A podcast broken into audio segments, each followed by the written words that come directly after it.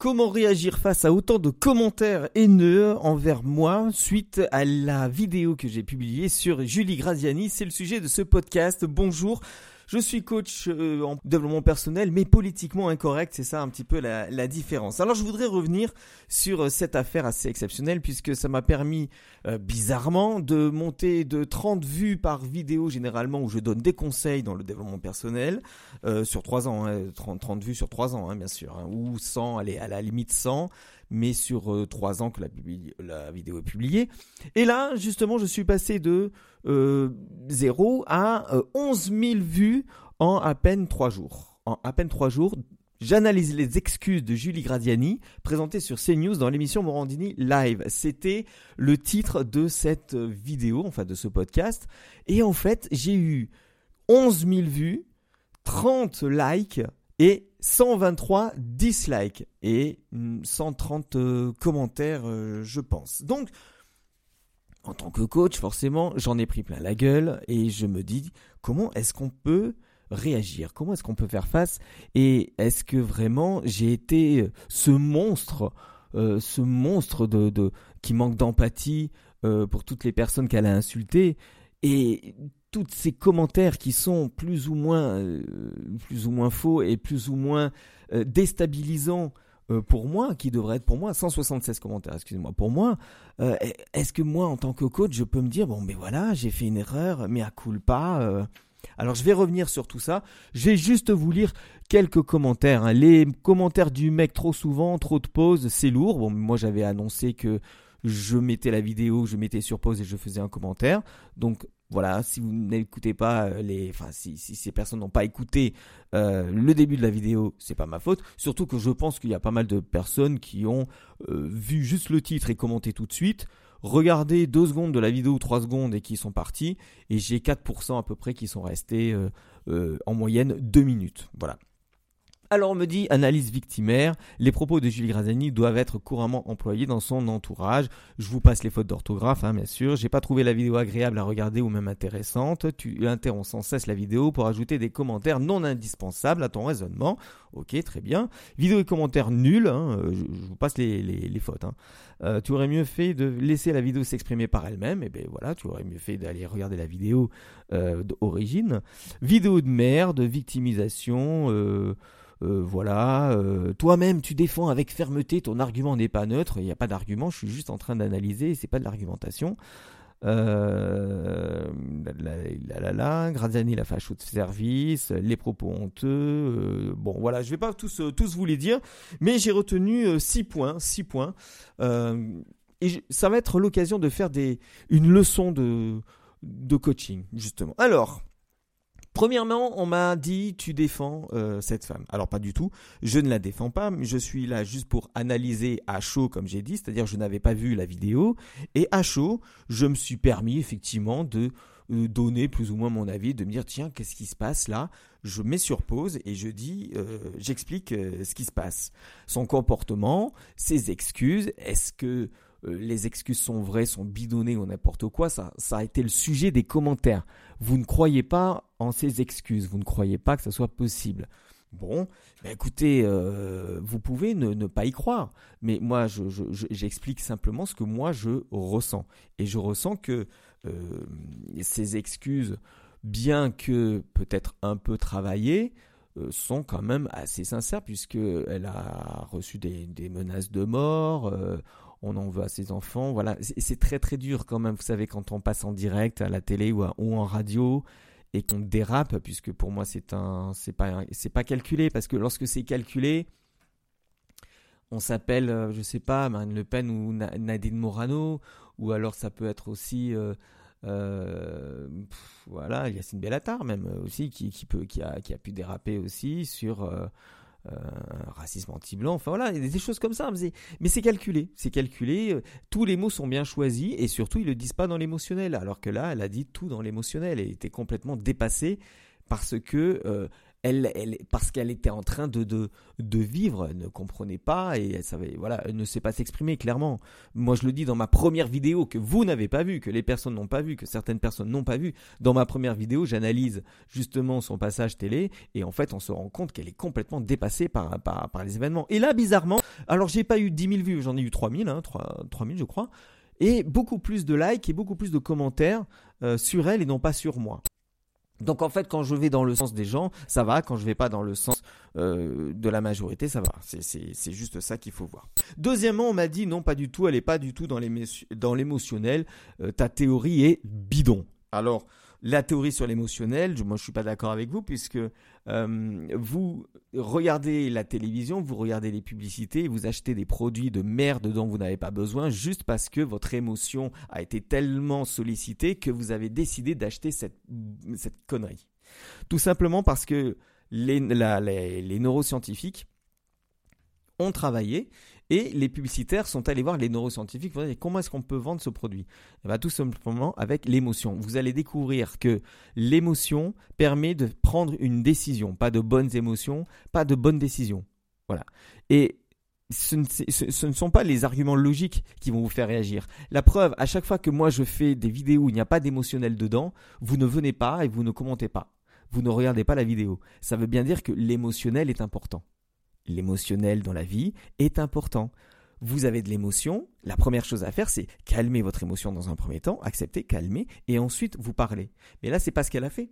Elle est complètement partie en live parce que euh, elle était dans un état émotionnel tel qu'elle était à la fois dans une déception, dans une colère, euh, dans une exaspération, et elle n'a pas su s'exprimer, tout simplement. Voilà. Il n'y a pas à aller chercher plus loin. Je vais revenir sur, euh, sur euh, Clément Viktorovitch, qu'il a fait passer pour la facho de service. On, va, on va en parler juste après. Euh, pour la théorie sur l'émotionnel, si vous ne me croyez pas, hein, ce c'est pas un problème, puisque moi je, suis juste un vecteur d'information et je ne suis pas là pour vous convaincre hein, euh, ou convaincre toutes les personnes, puisque peut-être que vous écoutez ce podcast et vous n'avez pas trouvé que ce que je disais était aussi dérangeant que ça, mais pour euh, comprendre ce que l'émotionnel a à voir dans la prise de décision, je vous renvoie sur les travaux de Antonio Damasio sur le fait de choisir suivant les émotions. Antonio Damasio qui a écrit euh, sur les émotions, sur l'intelligence émotionnelle, un petit peu comme euh, Daniel Goldman, euh, pas Gold, hein, Goldman, Goldman sur, les émotions. Et vous irez voir par vous-même hein, sur, la, page Wikipédia que je viens d'ouvrir, Antonio Rosa Damasio travaux de recherche sur, euh, sur euh, la neurologie, sur euh, le comportement cognitif et sur la mise en évidence des activations des trajets corticaux et sous-corticaux dans la reconnaissance des visages et des objets, entre autres, la théorie des marqueurs somatiques, l'ident... Bon, enfin voilà, vous avez compris, hein, c'est, ça peut être chiant à lire hein, aussi en même temps. Hein. Mais beaucoup, beaucoup de travaux de Damasio ont été repris par la publicité. Voilà, le neuromarketing, on appelle ça, le neuromarketing.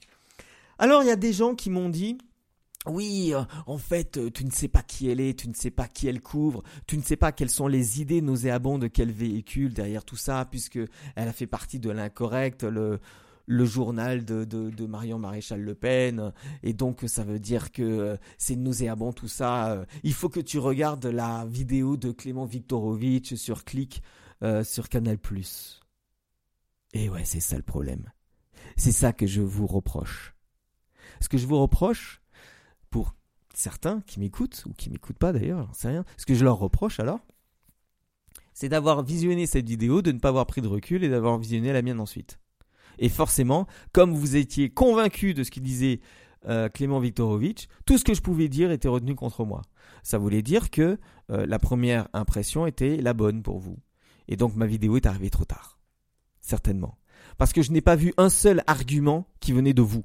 Je n'ai vu que des arguments qui venaient de ce monsieur, Clément Viktorovitch, qui fait de la rhétorique, qui est en sciences politiques qui est docteur en, euh, rhétorique, mais qui se sert de la rhétorique juste pour se faire mousser et pour se faire applaudir, un petit peu comme il avait dit pour euh, Cédric Villani, mais en, en rien en, vous à vous apprendre quelque chose. D'ailleurs, moi, je vous renvoie directement à la vidéo de Victor Ferry qui analyse le cas de Clément Viktorovitch. Et Clément Viktorovitch, euh, il disait tout simplement que elle utilisait un concept qui s'appelle la fenêtre d'Oberton.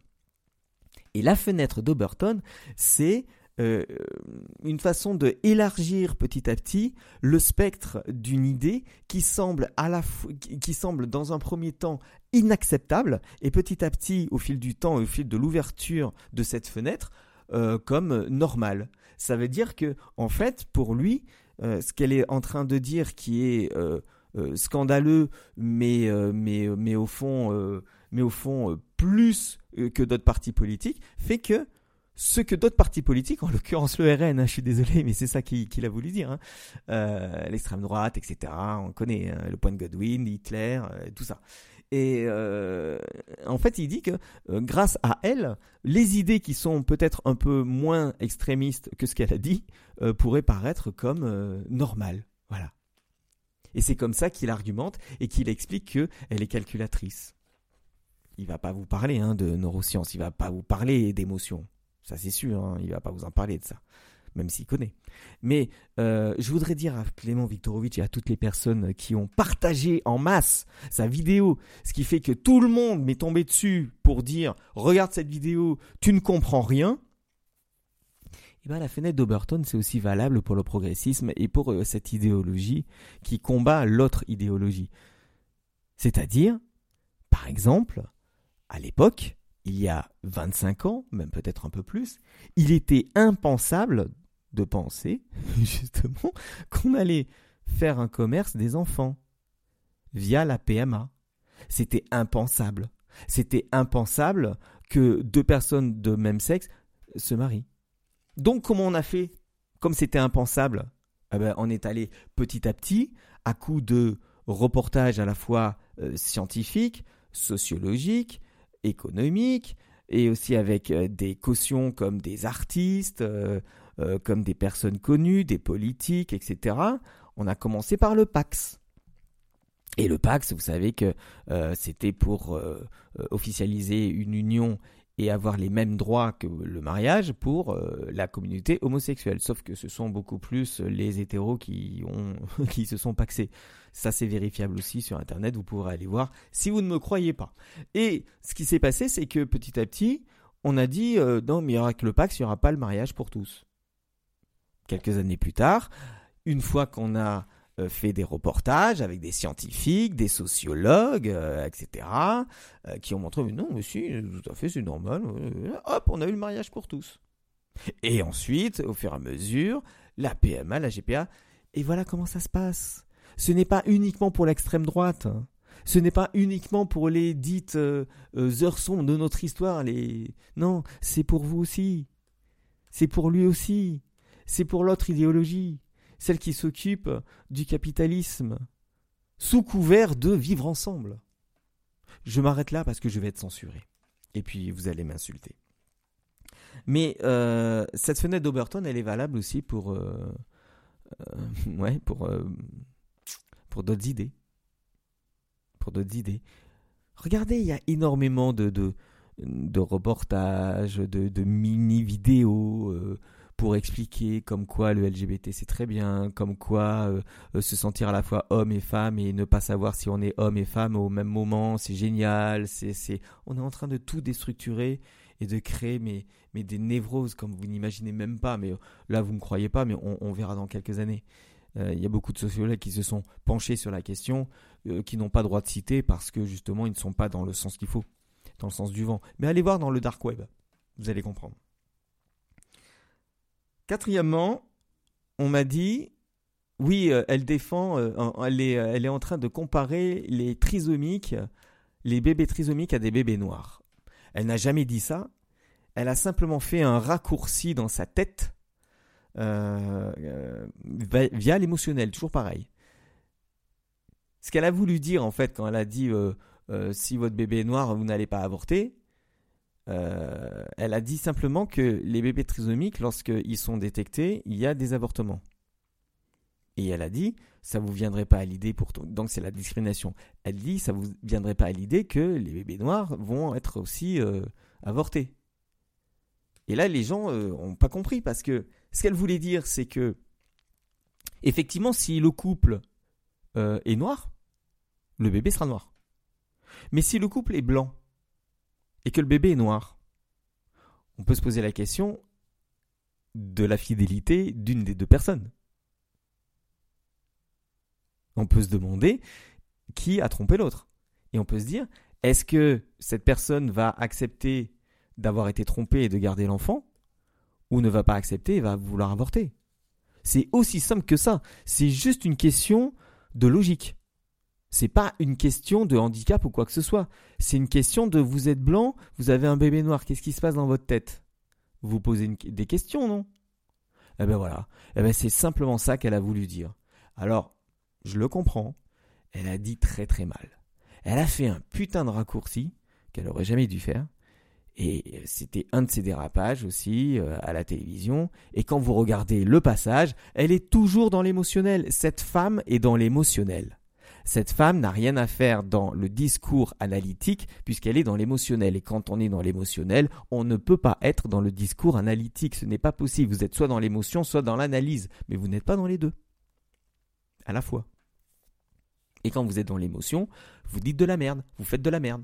Je suis persuadé que ça vous est déjà arrivé de vous engueuler avec quelqu'un, mais euh, presque au point de, lui envoyer euh, euh, le meuble Ikea dans la gueule, et le matin de dire excuse-moi, je sais pas ce qui m'a pris, euh, euh, je pensais pas ce que j'ai dit, je voulais pas faire ça, euh, voilà. Mais c'est trop tard. L'émotion vous a fait agir comme un con ou comme une conne. Oui, parce que la connerie est, est, est inclusive. Faut jamais l'oublier ça.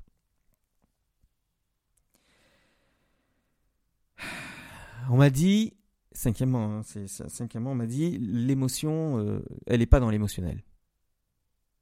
Mais qu'est-ce que c'est que l'émotionnel? Qu'est-ce que l'émotionnel pour ces personnes qui m'ont dit elle n'est pas dans l'émotionnel? Elle lève les bras, elle crie, elle lève la, voix. Euh, on voit bien qu'elle est complètement exaspérée, qu'elle est dans la colère, qu'elle essaie de convaincre, mais qu'elle est dans l'émotionnel. Regardez quelqu'un comme euh, Natacha Polony, Michel Onfray, Éric Zemmour, qui sait qu'il pourrait y avoir aussi comme euh, autres personnes qui, qui, ont la tête froide.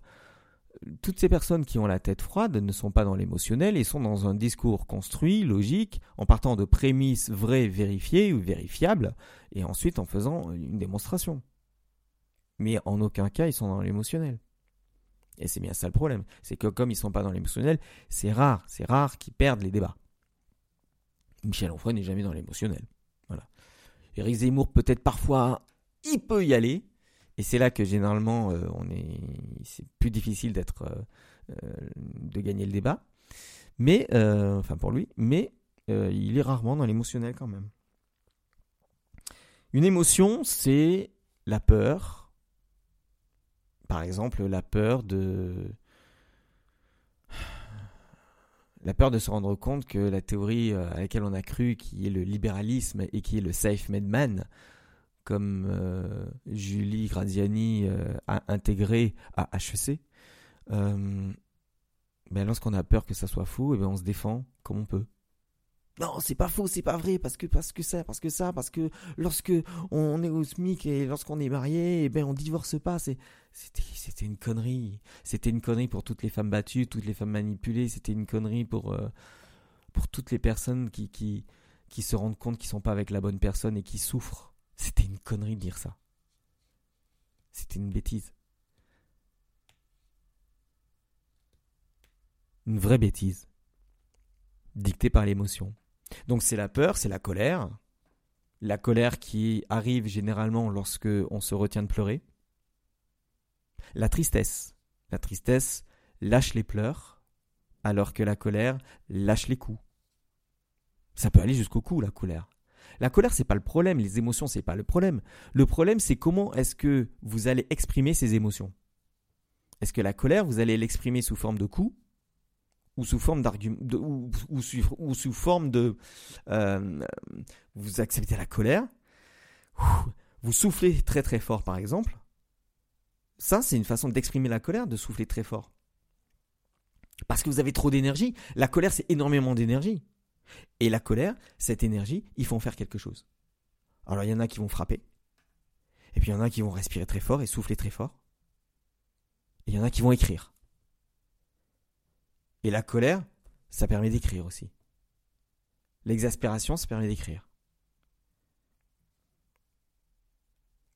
La tristesse, ça permet d'écrire. Je pense que quand vous lisez euh, les livres de Éric Zemmour, c'est beaucoup de tristesse d'une France qui ne reconnaît pas. Et c'est peut-être là le problème. C'est que comme il la reconnaît pas, il n'a pas l'impression d'y être. Donc il vit un peu dans le passé, oui. Et en même temps, il voit euh, le réel. Sixièmement, on a dit, voilà, Julie Gradiani n'en est pas son premier dérapage, donc ta théorie est fausse. Et moi, je vais dire le contraire. Ma théorie est juste justement parce qu'elle a fait plusieurs dérapages. Ça veut bien dire que cette femme n'a rien à faire sur un plateau télé. Parce que justement, elle se fait déborder par les émotions au bout d'un moment. Un passage, deux passages, ça fait coïncidence. Trois passages, trois passages où euh, elle pète les plombs, c'est une récurrence. Et lorsqu'il y a récurrence, c'est-à-dire qu'il y a quelque chose à régler. Pour moi, elle ne sait pas gérer ses émotions, elle ne sait pas accepter l'émotion, elle ne sait pas quoi faire de ses émotions. C'est comme ça qu'il faut le voir. C'est plutôt comme ça qu'il faut le voir. La façon de faire une chose, c'est la façon de faire toutes les choses. La façon de faire une chose, c'est la façon de faire toutes les choses. J'ai répondu à, euh, aux commentaires, à pas mal de commentaires. Et puis je me suis dit que j'allais faire un droit de réponse sous forme de podcast. Parce que je n'ai pas cherché le buzz. Je suis arrivé à 10 000 vidéos, à 10 000 vues euh, de ma vidéo. Sous forme de podcast en plus. Hein, enfin, si, il y a un peu de vidéo, mais c'est pas moi. Euh, moi, on m'entend parler, puis je dis de la merde apparemment. Mais c'est quand même assez incroyable que que les conseils, euh, ça attire moins de monde. Donc la leçon à tirer de ça aussi, c'est qu'on peut se servir de l'actualité et parler de développement personnel. Et moi, je suis pas politiquement correct, donc euh, euh, vous n'allez pas voir que je m'habille en, arc-en-ciel et que je crois aux licornes. Hein. Donc je vais être radicalement différent des autres, donc vous allez peut-être pas m'apprécier, ou alors vous allez m'apprécier pour ça justement. Mais à un moment donné, il faut voir le réel. Il faut arrêter euh, de, voir la matrice, comme on pourrait dire. Et cette femme, Julie Graziani, est complètement dans la matrice. Elle est complètement bouffée par son idéologie qu'elle a apprise par cœur et qu'elle a dû intégrer pour, avoir des, pour, faire des bonnes études à HEC.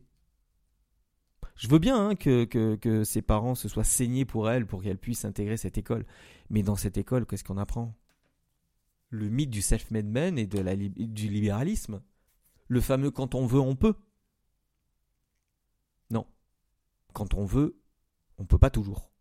Il y a des éléments externes qui empêchent. Et là, l'élément externe qui empêche,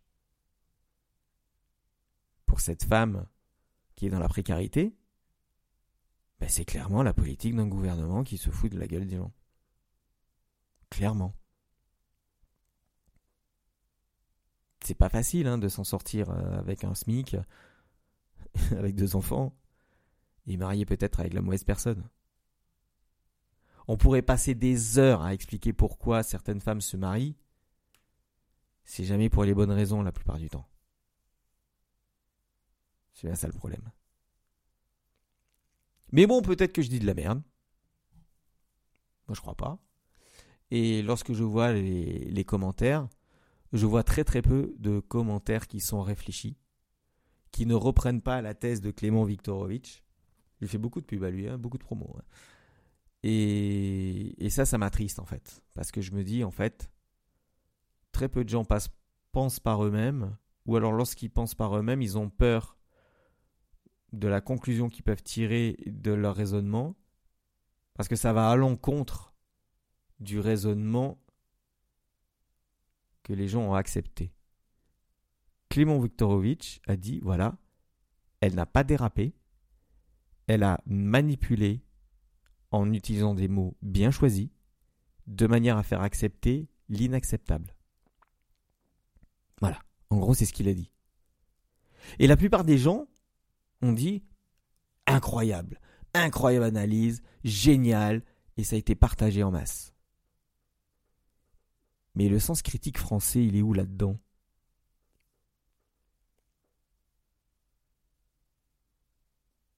Il faut se demander si effectivement il a dit euh, ce qu'il fallait ou ce qu'il fallait pas.